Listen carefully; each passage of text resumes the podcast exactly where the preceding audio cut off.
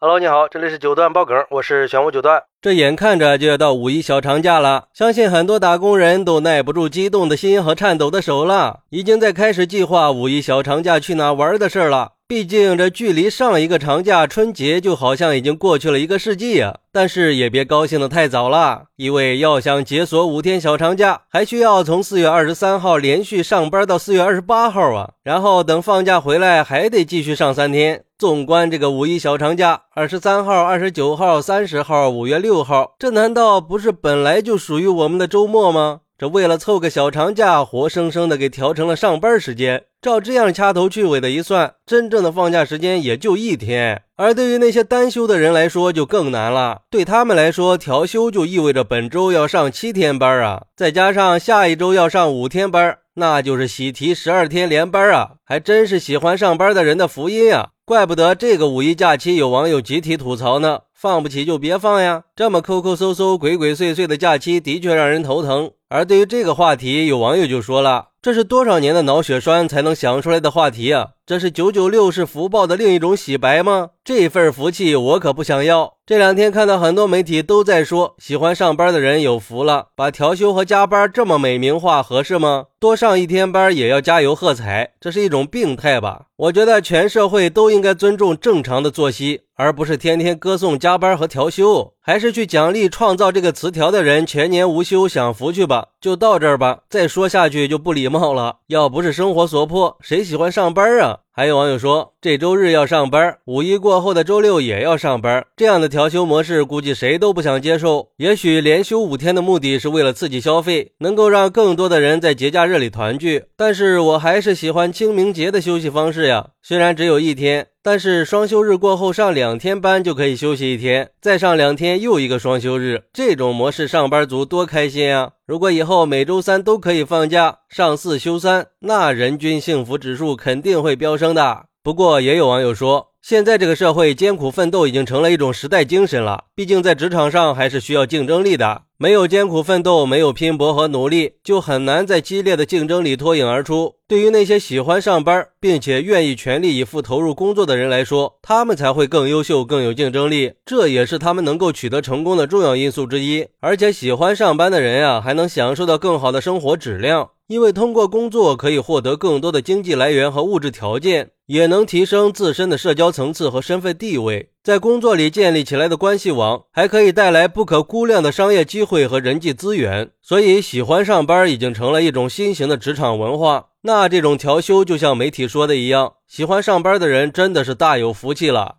嚯，这网友是打了鸡血了吧？我觉得，虽然每次的法定节假日都会有调休，也都会被吐槽，但是这次的五一假期确实是最严重的了。定假期的人是不是也应该反省一下自己了？其实说白了，你调休的目的不也是为了凑个小长假，刺激消费，推动经济发展吗？那我觉得，如果你真想推动经济，完全可以多给两天假嘛。让人有更多的时间可以出去玩、出去消费呀，也可以让我们得到真正的轻松。休假回来以后，还能更好的投入工作。虽然说我自己是个不需要假期的人，但是我也希望给打工人实实在在的放个假。好，那对于这个五一小长假的疯狂调休，你有什么想说的呢？快来评论区分享一下吧！我在评论区等你。喜欢我的朋友可以点个关注、加个订阅、送个月票。咱们下期再见。